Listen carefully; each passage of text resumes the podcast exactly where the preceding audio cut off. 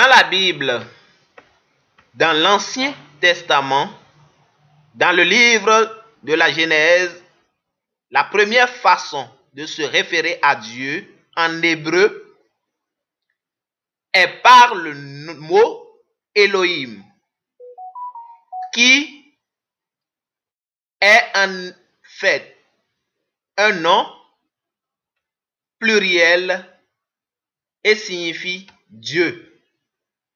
Donc, dans la Genèse, il est écrit que ce n'est pas Dieu qui a créé la terre, mais Dieu, autrement dit, une équipe. C'était un effort conjoint.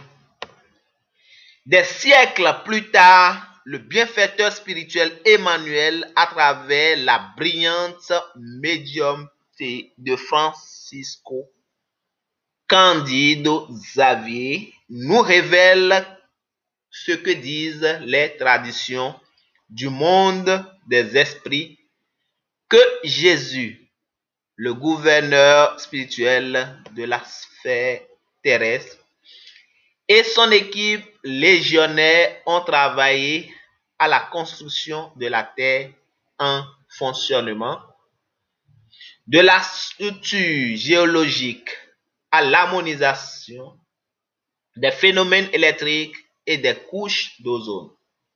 Ce qui nous rappelle l'idée d'une équipe divine. Le bienfaiteur nous révèle encore dans la même œuvre qu'il existe une communauté d'être angélique et parfait, dont Jésus est l'un des membres divins. Puis, sur le chemin des mondes infinis, il y a toujours des communautés spirituelles d'êtres éclairés qui travaillent en faveur de leur évolution et de leurs habitants incarnés ou désincarnés signe les prolégomènes des livres des esprits dont Saint Jean l'évangéliste, Saint Augustin, Saint Vincent de Paul, Saint Louis, l'esprit de vérité, Socrate, Platon, Fénelon, Franklin, Schudenborg, etc.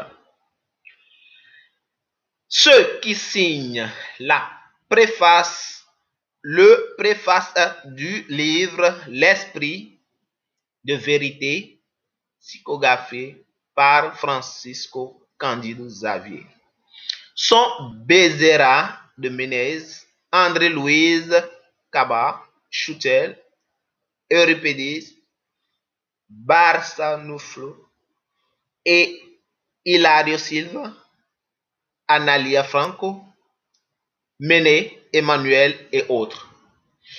Ce sont des équipes, des communautés différentes qui signent les deux livres. Ce sont des communautés spirituelles engagées dans les deux travaux. Pourquoi tant d'esprits signent le même texte nous percevons l'engagement d'une équipe, d'un groupe spirituel. Le travail pour le bien est organisé, homogène et il y a une communauté qui se réunit par sympathie pour les mêmes buts. Dans les messagers de l'auteur spirituel André Louis, à travers psychographie, du médium visé. C'est pourquoi Bouddha nous a laissé l'idée de la Sangha. Sangha est une communauté de soutien spirituel et d'entraide où nous pouvons suivre le Dharma et travailler pour le bien en nous aimant. Il avait de nombreux disciples, comme Jésus a créé ses douze apôtres, Sangha, pour suivre l'évangile, aimer, s'aimer les uns les autres.